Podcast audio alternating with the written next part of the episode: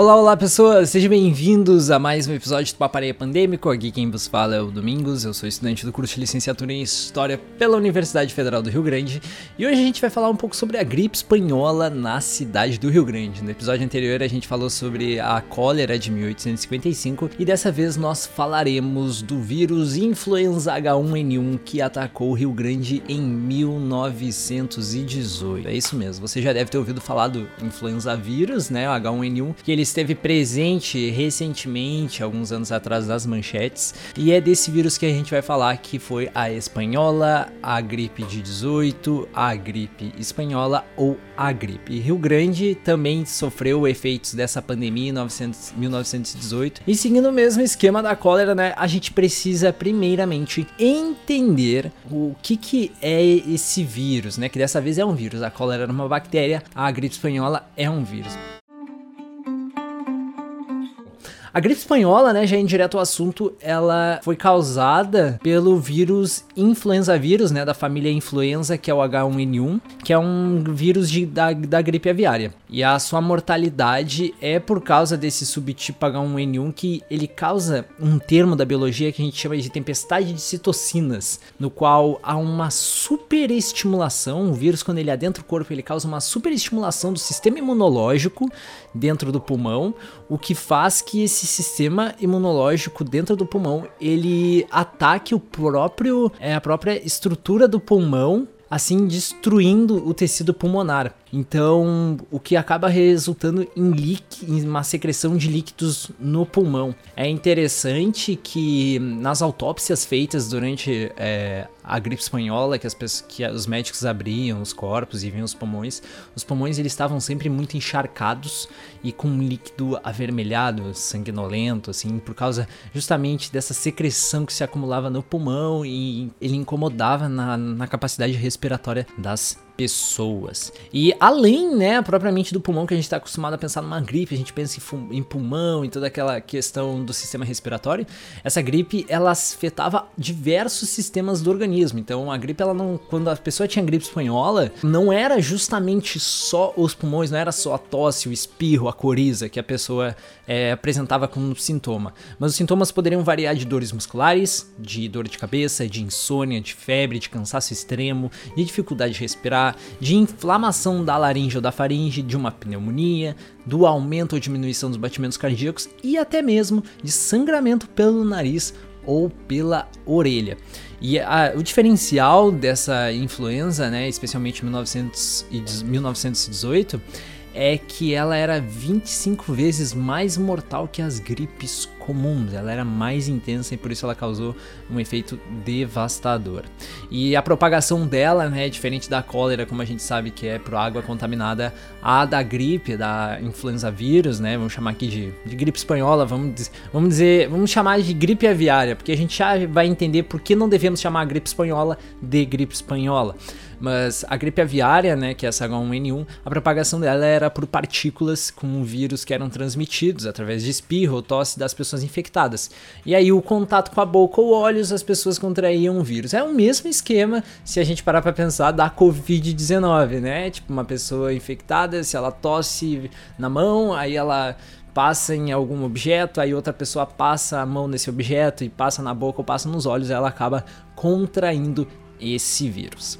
E a letalidade, né, da, da gripe espanhola, ela foi tão intensa, ó, eu disse que eu não ia falar de gripe espanhola, mas falei, né, da gripe aviária, ela é tão intensa e durante 1918, né, no ano dessa pandemia, que estima-se que ela tenha matado entre 17 e 50 milhões de pessoas, isso entre 1918 e 1919. E número de infectados no mundo estima-se em meio bilhão de pessoas. Isso mesmo, 500 milhões de pessoas. É muita gente infectada. Ela foi muito mortífera se a gente parar para pensar em 17 milhões de pessoas, há 50 milhões de pessoas mortas. É, em, na faixa de tempo de um ano é um número muito avassalador. Então a gripe de 18 ela foi muito intensa.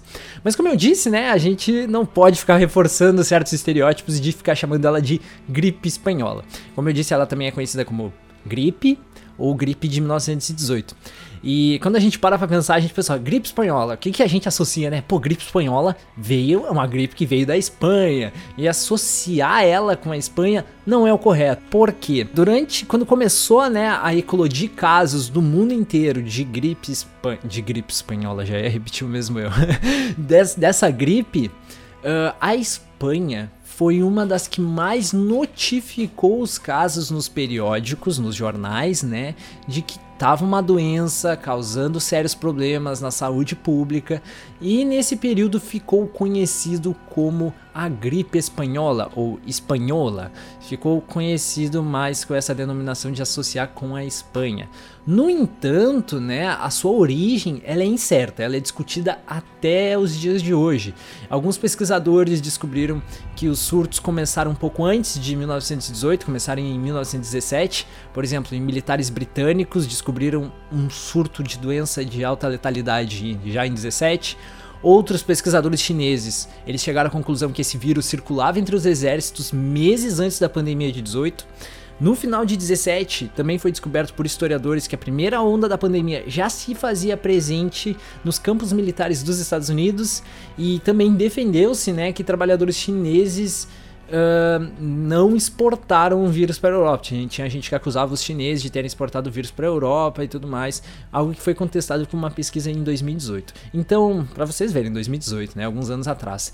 Então, as pesquisas sobre a H1N1, sobre a, essa gripe né, essa gripe de 18, ela se faz muito presente, especialmente na área da saúde, e nas últimas décadas ela se tornou muito presente também no campo da história, né, que é justamente isso que a gente está tá falando aqui. As pessoas, os historiadores começaram a pesquisar mais sobre como essa gripe afetou a sociedade, qual o impacto dela, e nos últimos anos ela meio que apareceu de novo com algum surto aqui ou lá, lá por volta de 2009, e assustou um pouco mais a, a gente, né.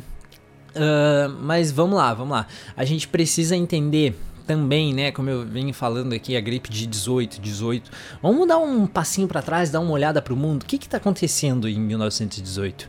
Em 1918 é o fim da Primeira Guerra Mundial. Sim, a Primeira Guerra Mundial, que vai de 1914 a 1918 lá no continente europeu, foi uma guerra no qual muitas, muitos estados nacionais se envolveram, né? Muitas alianças, a Tríplice Aliança, a Tríplice Entente e tudo mais. Então houve uma alta como a gente pode dizer, uma alta troca de mercadorias, de pessoas, de crises sanitárias humanas durante a guerra. Então a gente pode dizer que esse vírus ele foi potencialmente espalhado através da guerra. Então é muito comum a gente associar que a letalidade do vírus está muito associada à guerra, porque quando a gente pensa na guerra, a gente pensa nas baixas, né, nas mortes dos soldados e de civis também, mas muitas vezes a gente só pensa, nossa, a letalidade da guerra é causada por causa da violência da guerra, né, das armas, bombardeios, o próprio gás mostarda e etc. No entanto, uma grande parcela da letalidade dessa Primeira Guerra foi causada pela gripe espanhola que já estava nas trincheiras dessa guerra. Então, isso foi um fator bem preponderante que muitas vezes é esquecido da gente mencionar, né? Associar a Primeira Guerra Mundial com a gripe de 18.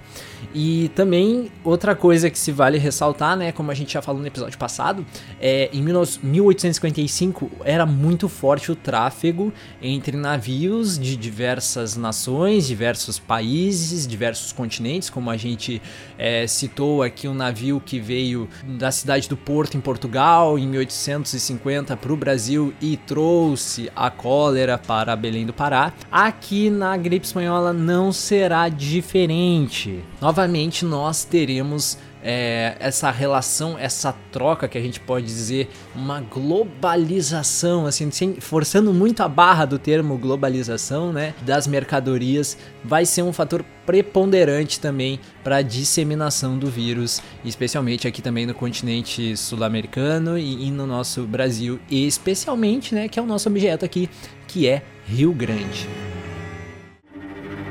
Então vamos lá, a gripe espanhola ela chegou no Brasil em 1918. Ela chegou através de um vapor inglês chamado Demerara, que atracou em Recife, Salvador e no Rio de Janeiro. A propagação dele foi rápida, né, desse, desse vírus, e atingiu a, até mesmo na Amazônia, onde dizimou diversas tribos indígenas nas primeiras semanas de outubro. E o Rio de Janeiro, durante quando começou a infestação lá e se manteve, o Rio de Janeiro ficou conhecido como um vasto hospital. Para vocês terem uma noção da letalidade, né, de, de quão potente é, de quão transmissível foi, porque a gente pensa em gripe, muitas vezes a gente pega gripe uma vez, no ano, aí no outro ano não pega. No entanto, a potencialidade dela de transmissibilidade, ela foi muito alta da H1N1 e ela foi muito letal. Então vocês imaginem uma gripe devastadora. Milhares de pessoas pegam gripe durante um ano, agora imagina milhares de pessoas pegam uma gripe devastadora. Eu não vou, eu não vou fazer meio essa relação porque, né, a gente está vivendo uma pandemia, então a gente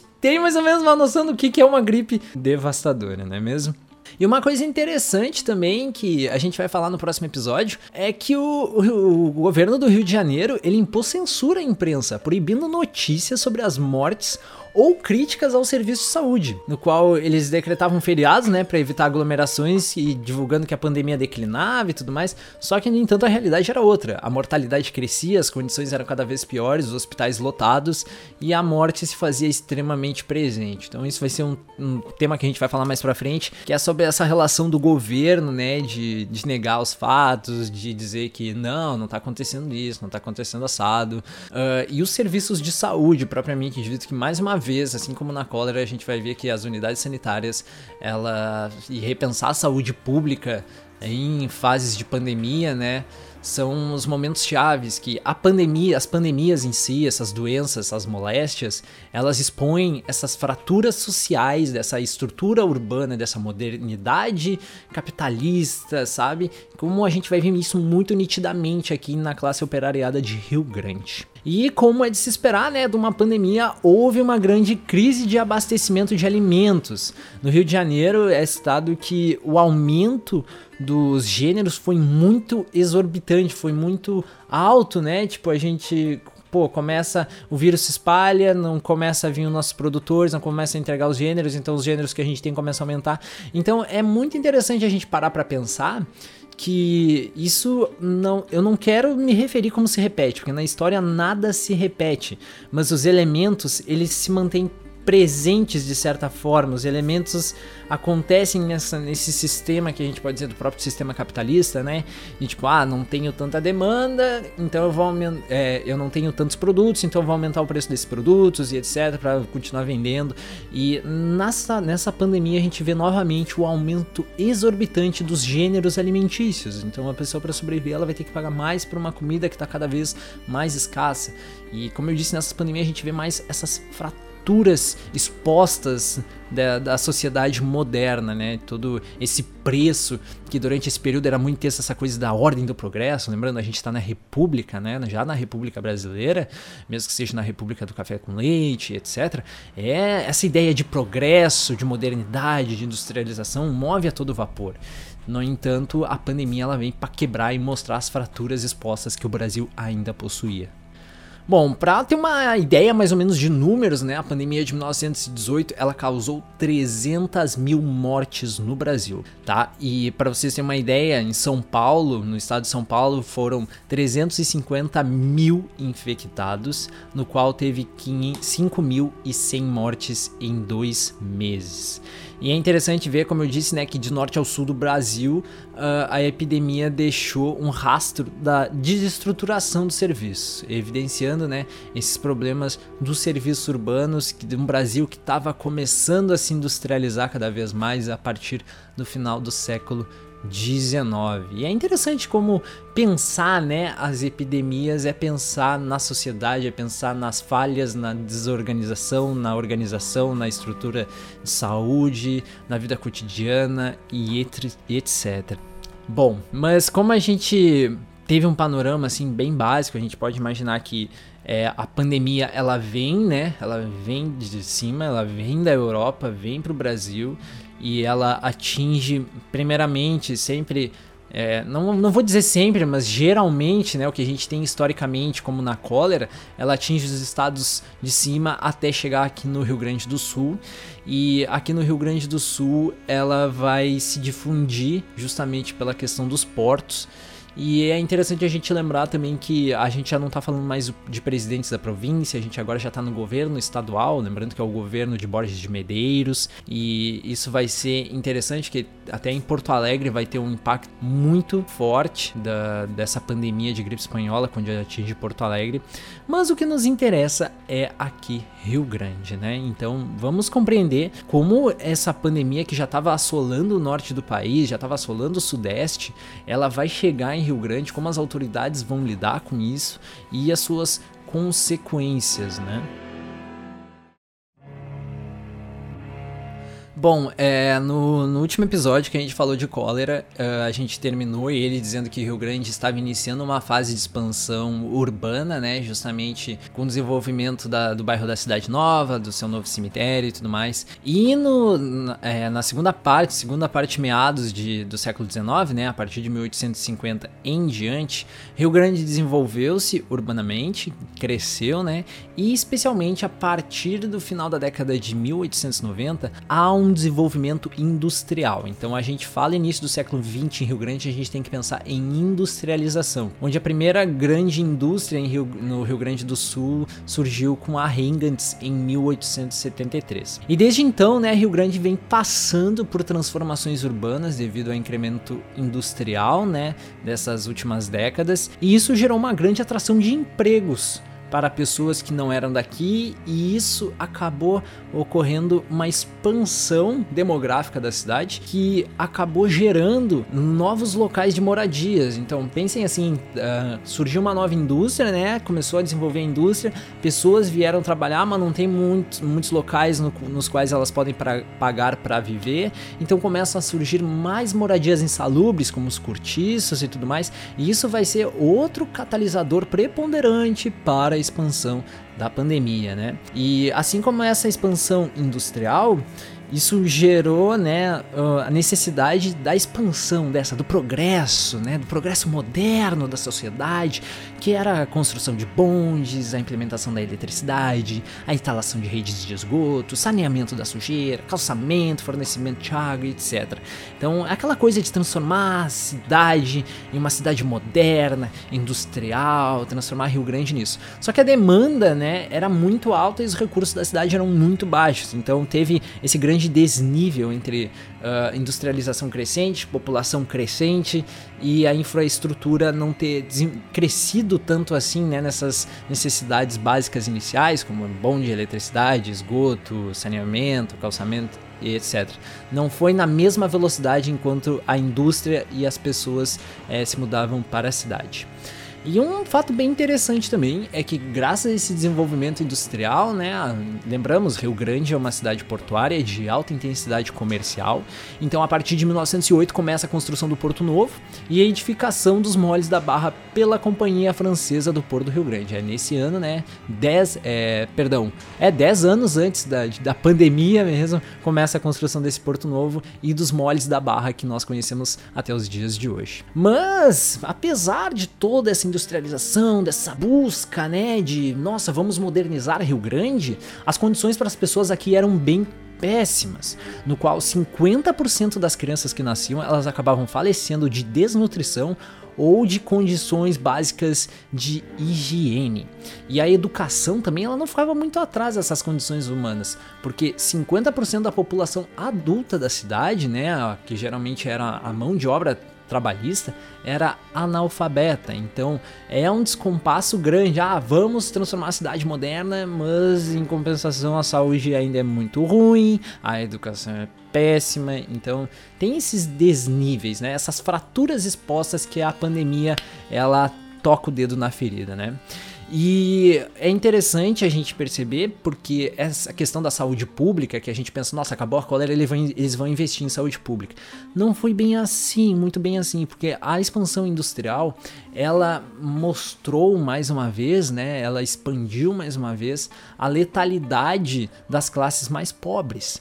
Então, por exemplo, uh, a expansão de mortes em adultos em Rio Grande foi muito devido à tuberculose, porque as pessoas não tratavam, as condições eram péssimas e as pessoas não buscavam atendimento. Para vocês terem uma ideia, em 1300 e, em, em, perdão, em 1917 1.389 pessoas morreram na cidade devido a moléstias. Em 1918, que é o ano da pandemia, além da própria gripe, né, que a gente vai já já, já vai tratar, houveram 1.869 mortes, no quais a gente pode incluir aqui ó, febre tifoide, tuberculose, moléstias do aparelho digestivo, moléstias do aparelho respiratório, moléstias do aparelho circulatório, moléstias do sistema nervoso, afecções da infância e também, né, etc. E também a própria gripe espanhola. Então as condições de trabalho não eram das melhores, muitas pessoas morreram, a taxa de natalidade às vezes ela era inferior à taxa de mortalidade, para vocês terem uma noção de que, nossa, Rio Grande está expandindo, está industrial, está crescendo e tudo mais, mas as condições humanas não eram tão convidativas assim. E como eu disse, né, uh, o discurso oficial do governo, ele era muito relacionado com essa coisa, nossa, Rio Grande tem que desenvolver, Rio Grande tem que crescer, Rio Grande é comercial. Mas ainda se buscava preocupações mesmo com a pandemia chegando. Ou seja, certo, beleza, somos uma cidade moderna, interessante, mas a gente tem que se proteger da pandemia que está para chegar, né, com esse perigo todo mesmo as condições dos trabalhadores sendo terríveis e as doenças atingindo fortemente a cidade do Rio Grande, além da própria pandemia que vai vir devastar a cidade. Bom, mas então vamos entender, né, como a, a gripe ela chega em Rio Grande. E para isso é muito importante que a gente vai se fundamentar, né, as informações que a gente tirando daqui são todas a partir dos jornais, que são as fontes nos quais a gente pode dar uma olhada lá no passado, tentar compreender um pouco o passado é através da fonte jornalística. Então vamos lá. No dia 9 de outubro, né, o vapor Itajubá, ele chega a Rio Grande com 38 tripulantes a bordo que estavam com a gripe. E aí um médico aqui da cidade, o Dr. Leonel Gomes, ele disse que ele foi investigar, né, subiu a bordo e ele chegou à conclusão que era uma influenza, né, que era uma gripe de caráter benigno e que não tem nenhum problema. Mas aí no jornal saiu o seguinte: Grave Influenza espanhola. Desde hoje, às 8 horas, que já está ancorado no nosso porto o vapor Itajubá da Companhia Costeira com 38 atacados de certa enfermidade suspeita, que dois médicos da saúde do porto informaram tratar-se de gripe de caráter benigno. O fato de se ter conhecido um vapor vir por porto com doença suspeita a bordo é tão indesculpável. Essa publicação foi feita no jornal Eco do Sul, né? E já reflete a com certa preocupação de um navio é, veio até o porto, tá parado no porto, não tá permitido ninguém atracar ainda. E com a pandemia que eles já sabiam que estava acontecendo no Rio de Janeiro e nos outros estados, né? Começou a preocupação. Aí no dia 10 de outubro, o jornal O Tempo, né? Ele anuncia que o navio estava sendo desinfectado e que os enfermos estariam bem. E também que eles seriam transferidos para o lazareto, aquele local lá de quarentena que tinha durante o período da cólera, que abrira as suas portas novamente. Aí no dia 12 de outubro, esse navio finalmente atracou no porto, né, no porto do Rio Grande, com 32 tripulantes gripados que foram enviados a esse lazareto. Esse navio, ele vinha do Rio de Janeiro, isso é bem interessante, mas ele foi recusado de ser atracado no Paraná e também em Santa Catarina. Mas ele desceu e veio para Rio Grande, no qual ele tinha o destino de ir para Porto Alegre. Aí em Rio Grande ele atracou em Rio Grande, ele foi desinfectado e em seguir a sua viagem para Porto Alegre. Já os passageiros, né, desse vapor, eles ficaram vagando pelas ruas, os que não, não aparentavam ter uh, alguma infecção, né, alguma algum sintoma mais explícito para ficar nos lazaretos, ficaram vagando pelas ruas e eles eram, e eles eram recusados nos hotéis. O jornal deixa isso bem explícito que, que os hotéis não queriam receber eles, né? Porque come, começou aquela desconfiança, nossa, o um navio infectado, tava no navio infectado, tu não vai, não vamos te hospedar aqui. E aí as pessoas acabaram dormindo ao relento. E obviamente, né, já que a gripe era confirmada, a gripe espanhola já estava entre eles, mesmo o diagnóstico errôneo do médico, né, não demorou muito para que o primeiro óbito viesse à tona. Então, o primeiro óbito ocorreu no dia 14 de outubro de 1918. E isso saiu no jornal, isso é bem interessante. Muitos imigrantes passageiros do Itajubá e que ontem desembarcaram, como não achassem cômodos em parte alguma, visto todos os hotéis se negarem a recebê-los, dormiram ao relento. Então as condições dos passageiros já, já infectados só pioraram, né, dormindo ao relento e ficar, eles ficaram livres para passearem pela cidade, né? Pessoas começaram a sentir os sintomas depois também. E a partir disso começou a infecção na cidade, começou a se espalhar. E ela se espalhou muito rápido, porque se a gente parar, o primeiro óbito aconteceu dia 14 de outubro. No dia 16, dois dias depois, 50 trabalhadores do frigorífico da Swift já estavam doentes. Então a influenza ela se espalha muito rápido, ela tem uma alta transmissibilidade, né? E tem uma, uma curiosidade bem interessante é que a carrocinha da polícia ela recolhia qualquer pessoa suspeita na rua de estar com a gripe e enviava para Santa Casa. Então havia uma atividade do poder público ali de vamos tirar uh, os infectados e levar para Santa Casa. No entanto, isso não foi muito suficiente porque os casos começaram cada vez mais a se agravar, cada vez mais pessoas começaram a se infectar. Tanto que é, três dias depois, dia 19 de outubro, houveram 600 casos de influenza. Houve um aumento nos produtos também, nos produtos é, comerciários, né? E os medicamentos subiram muito o preço. Então começou o medo a tomar conta de Rio Grande, as pessoas começaram a se trancar nas casas, porque a, a gripe realmente havia chegado, mais pessoas começavam a morrer e assim infectar. Já no dia 26 de outubro, né, saiu uma manchete em um dos jornais no qual dizia que a cidade é um imenso hospital. Muitas pessoas se infectaram nesse período, o vírus começou a se espalhar muito rapidamente pela cidade e isso é muito intenso se a gente parar para pensar nas condições que Rio Grande vivia, né? Especialmente dos funcionários das fábricas, como eu já havia dito, e das pessoas que viviam nos cortiços, onde a higiene já não é algo muito grande, né? Se Rio Grande já não tinha uma higiene tão fantástica, imagina viver num cortiço e trabalhar em, nas, é, nas fábricas, onde as situações muitas vezes não era muito convidativa na questão da higiene, e isso teve um grande reflexo. Em 26 de outubro, por exemplo, exemplo, a gente tem 300 trabalhadores doentes do Porto Novo, também tivemos 500 doentes nos frigoríficos, 400 trabalhadores doentes da Hengans e 200 militares no quartel. As casas comerciais fecharam, as padarias fecharam e até a companhia francesa que estava fazendo Porto Novo e os Moles da Barra suspendeu as suas atividades. Então, no final de outubro, né, a pandemia em Rio Grande ela durou em média 31 dias e ela foi muito rápida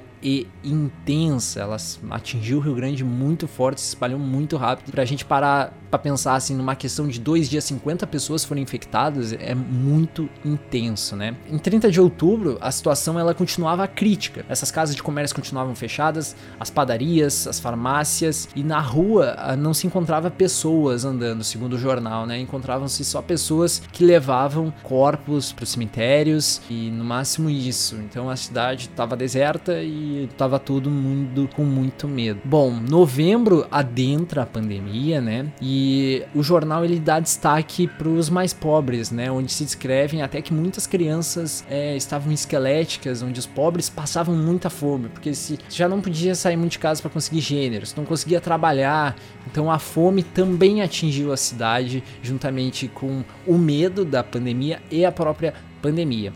E isso é muito interessante para a gente parar para pensar mais uma vez como uh, a pandemia expõe as fraturas expostas da industrialização na cidade do Rio Grande, né? No qual os trabalhadores de baixa renda enfrentaram um grande problema além da pandemia, né? A questão da fome, a questão de como sobreviver, de como tirar dinheiro. Então é, é uma questão muito preocupante onde a gente não vê muita ação do poder público, onde as pessoas realmente passaram fome, passaram problemas, né? Então é uma coisa muito interessante da gente analisar. Bom, já no fim de novembro, né, se anuncia a abertura da estação de banhos no balneário do Cassino e a partir do fim de novembro a pandemia começa a diminuir na cidade e a vida aos poucos começa a ser retomada em Rio Grande, a diminuição dos casos e, e tudo começa a se restabelecer paulatinamente. E é interessante assim a gente ver as consequências, né? Porque a gente vê que a pandemia, essas pandemias geralmente, no caso aqui de Rio Grande, tanto a de cólera como a de gripe espanhola, a pandemia de gripe espanhola, ela teve diverso, diversas ondas, né? Que é um termo que a gente já conhece bastante, especialmente por causa da Covid. Mas a pandemia de cólera e a pandemia de gripe espanhola tiveram uma única onda em Rio Grande. Então ela sobe, sobe, sobe, chega no pico e começa a descer. No entanto, essa curva que ela faz, ela, ela atinge preponderantemente a cidade, atinge o comércio, atinge especialmente a questão social e higiênica, né? A cidade para, o comércio fecha, o porto para, as atividades cessam e quem sofre muito nisso, especialmente como a gente pode ver aqui na questão da gripe espanhola, são os trabalhadores industriais que dependem da indústria, que não tem condições básicas de higiene, né? Ali de sobreviverem, que vivem em cortiços e passam literalmente fome. E também o maior número de vítimas contabilizados eram de operários, de comerciários, de jornalistas, de jornaleiros, dos foguistas, de militares e de agricultores. Então, muito quando a pandemia atinge, muito do comércio e da indústria fecha também, não só pela pandemia, mas também por falta de pessoal, porque os funcionários estão ficando doentes. Então, as pessoas estão ficando doentes, então é, é, uma, é uma bola de neve, né? As pessoas ficam doentes na indústria, a indústria tem que fechar, não tem como produzir, não tem como movimentar a economia. E aqui não é questão da gente pensar a economia é mais importante que as pessoas, é pensar que quando uma pandemia atinge a cidade, ela atinge não só a economia, ela atinge diversos pontos da sociedade, atinge o social, atinge o econômico, atinge o cultural, atinge o imaginário. Então é, é muito intenso como uma pandemia expõe as fraturas de uma, de uma sociedade, né? No caso aqui pensando em história local da cidade. E para ter um parâmetro final, assim, um balanço final, né? Em Rio Grande, a epidemia declina a partir do dia 15 de novembro, por aí, e ela matou mais de 500 pessoas. Essa pandemia ela não durou, durou no máximo 31 dias, com 540 óbitos numa média de 50 mil pessoas. Então, se a gente parar 50 mil pessoas, 540 óbitos, é, é um número baixo, mas ainda é uma porcentagem elevada se a gente parar para analisar. Em compensação, Porto Alegre, né, que é a capital do estado, ela de 140 mil habitantes, 1.316 morreram. É muito difícil a gente colocar em tabelas e comparar ah, qual a pandemia mais letal, porque todas as pandemias são letais, não só na questão de ceifar vidas, mas de expor as fraturas da sociedade, porque aqui a gente está contabilizando as pessoas que morreram, né, de uma doença específica e as pessoas que morreram de fome. E as pessoas que morreram de outras doenças, de não terem acesso ao tratamento de saúde. São elementos para a gente pensar, para a gente pesquisar e para a gente compreender e refletir um pouco mais como as pandemias atingem a cidade do Rio Grande, do Brasil, o estado do Rio Grande do Sul, etc.